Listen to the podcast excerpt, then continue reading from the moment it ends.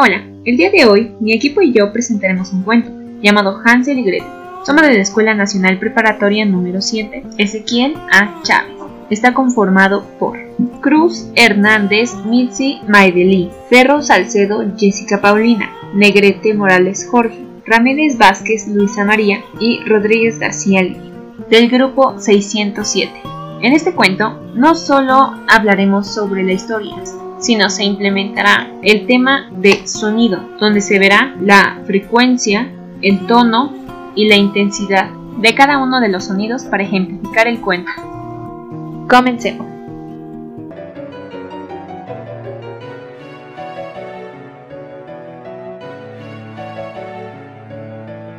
Junto a un bosque muy grande vivía un pobre leñador con su mujer y sus dos hijos. El niño se llamaba Hansel y la niña Gretel. Apenas tenían que comer, y en una época de carestía que sufrió el país, llegó un momento en el que el hombre ni siquiera podía ganarse el pan de cada día. Un día, estaba el leñador y su mujer en la cama, y se preguntaron, ¿qué harían si para los cuatro ya no había alimento?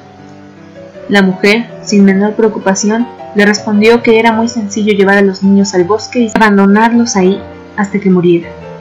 El hombre, al escuchar su respuesta, casi enloqueció sin embargo, aceptó. Al día siguiente, decidieron llevar a los niños al bosque. Hansel y Gretel habían llevado dos pedazos de panes para cada uno. Sin embargo, ya en el camino se los habían terminado. El chico, Hansel, mientras iban caminando, recogía piedras para ponerlas en el camino y no perderse.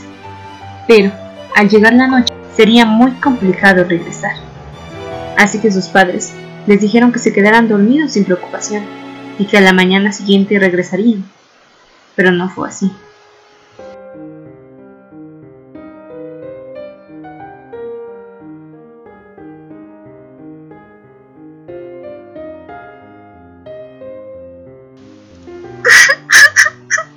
¿Cómo saldremos del bosque? Espera un poco, hermanita, a que salga la luna. Entonces veremos las migas de pan que yo he esparcido y nos mostraré el camino de vuelta.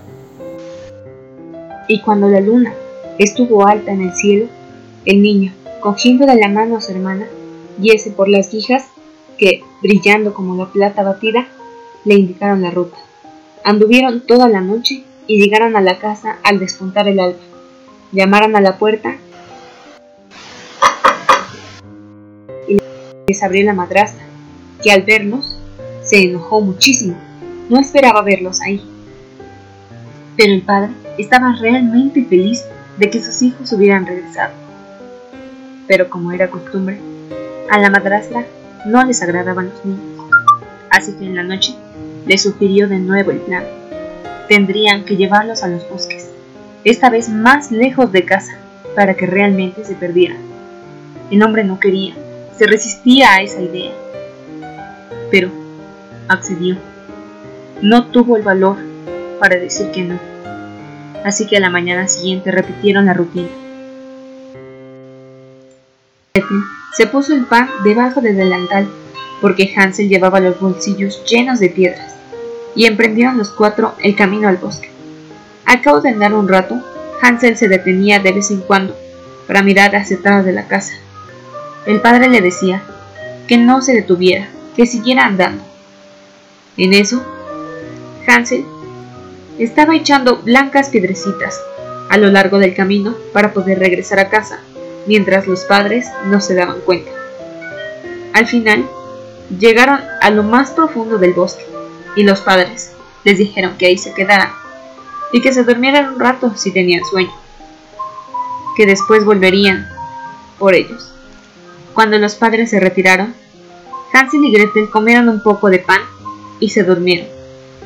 Al despertar, ya era de noche y nadie había ido a recogerlos, por lo que decidieron emprender su viaje al alumbrar la luna. Lo que no se esperaban es que los pájaros se habían comido todas las migajas, así que no tenían un camino para regresar. Ya daremos con el camino pero no le encontraron. Anduvieron toda la noche y todo el día siguiente, desde la madrugada hasta el atardecer, sin lograr salir del bosque. Supieron además de hambre, pues no habían comido más que unos frutos silvestres recogidos del suelo, y como se sentían tan cansados que las piernas se negaban a sostenerlos, se echaron en un árbol y se quedaron dormidos. Al amanecer, continuaron su camino, pero cada vez se extraviaban más en el bosque. Si alguien no acudía pronto a su ayuda, estarían condenados a morir de hambre. Pero aquí, que hacía mediodía, vieron un hermoso pajarillo blanco como la nieve, posado en la rama de un árbol y cantando tan dulcemente que se detuvieron a escucharlo.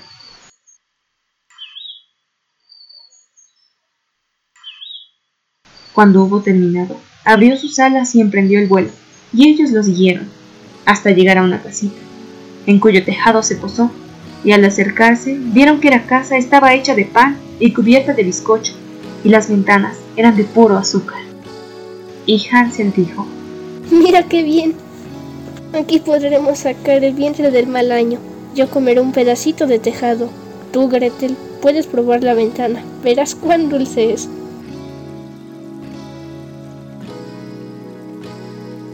De repente, oyeron una voz que salía del interior de la casa. ¿Será acaso la ratita la que roe mi casita? Es el viento.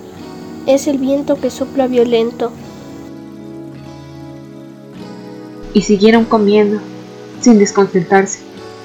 Hansel, que encontraba el tejado sabrosísimo, desgajó un buen pedazo, y Gretel sacó todo un cristal redondo y se sentó en el suelo, comiendo a dos carrillos. Abriéndose entonces la puerta bruscamente, salió una mujer viejísima, que se apoyaba en una muleta. Los niños se asustaron de tal modo que soltaron lo que tenía en las manos, pero la vieja, meneando la cabeza, les dijo, Hola pequeñines, ¿quién os ha traído? Entrad y quedaos conmigo, no os haré ningún daño.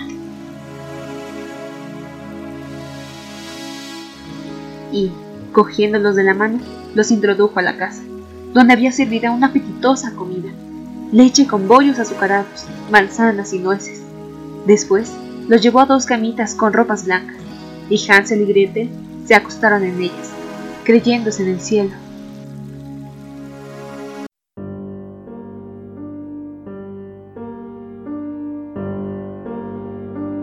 La vieja aparentaba ser muy buena y amable, pero en realidad era una bruja malvada que acechaba a los niños para cazarlos, y había construido una casita de pan, con el único objeto de atraerlos.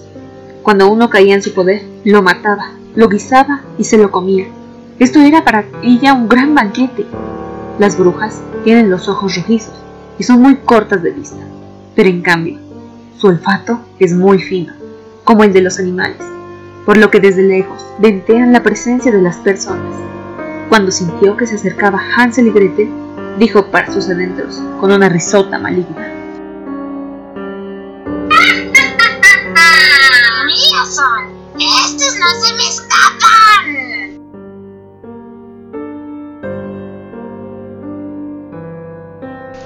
A la mañana siguiente, se despertó antes que los niños y fue a verlos. Con aquellas mejillitas tan sonrosadas y coloreadas, murmuró entre dientes. Serán un buen bocado.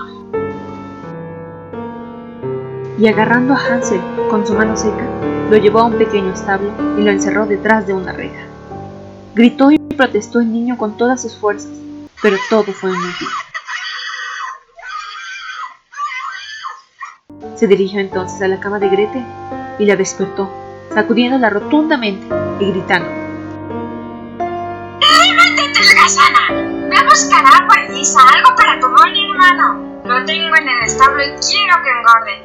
Cuando esté bien cebado, me lo comeré. Gretel se echó a llorar amargamente.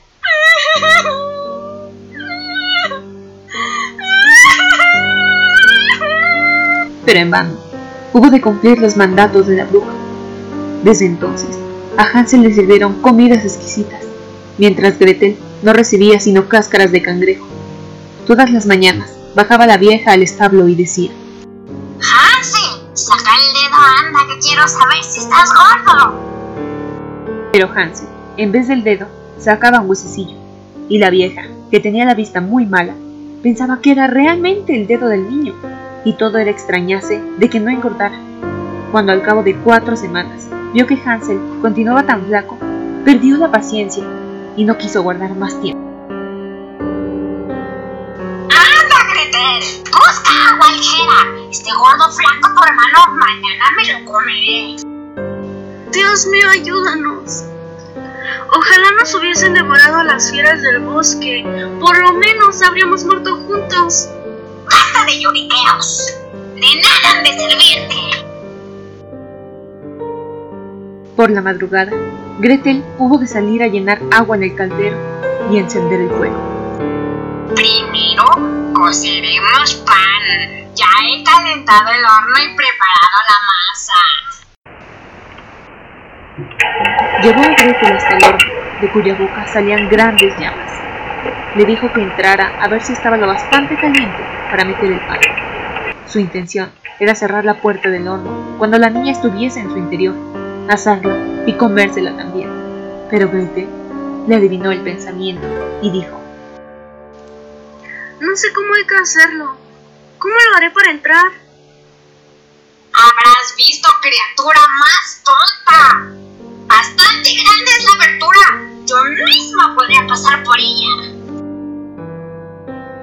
y para demostrárselo se adelantó y metió la cabeza a la boca del horno. Entonces Gretel la empujó al precipicio y cerrando la puerta de hierro corrió el cerrojo. Allí era de oír la de chillidos que daba la bruja, qué gritos más pavorosos, pero la niña echó a correr y la malvada hechicera hubo de morir quemada miserablemente. Gretel corrió hasta el establo donde estaba encerrado Hansel y le abrió la puerta exclamando Hansel, estamos salvados. Ya está muerta la bruja. Hansel salió y se abrazaron el uno al otro. ¡Qué de abrazos y besos! Y como ya nada tenían que temer, recorrieron la casa de la bruja y en todos los rincones encontraron cajas llenas de perlas y piedras preciosas. Más valen estas que los guijarros. También yo quiero llevar algo a casa. Vamos ahora. Debemos salir de este bosque embrujado. Al cabo de dos horas de andar, llegaron a un río. No veo ni puente ni pasarela. Ni tampoco hay barquita alguna. Pero allí nada un pato blanco. Y si se lo pido, nos ayudará a pasar el río. Patito, buen patito mío. Hansel y Gretel han llegado al río. No hay ningún puente por donde pasar. Sobre tu blanca espalda, ¿nos quieres llevar? Se acercó el patito y el niño se subió en él, invitando a su hermana a hacer lo mismo. No, sería muy pesado para el patito. Vale más que nos lleve uno tras otro. Y así lo hicieron. Y cuando ya estuvieron en la orilla opuesta y hubieron caminado otro trecho, el bosque les fue siendo cada vez más familiar, hasta que al fin descubrieron a lo lejos la casa de su padre. Echaron a correr entonces, entraron como una tromba y se colgaron del cuello de su padre. El pobre hombre no había tenido una sola hora de reposo desde el día en que abandonaron a sus hijos en el bosque, y en cuanto a la madrastra, había muerto.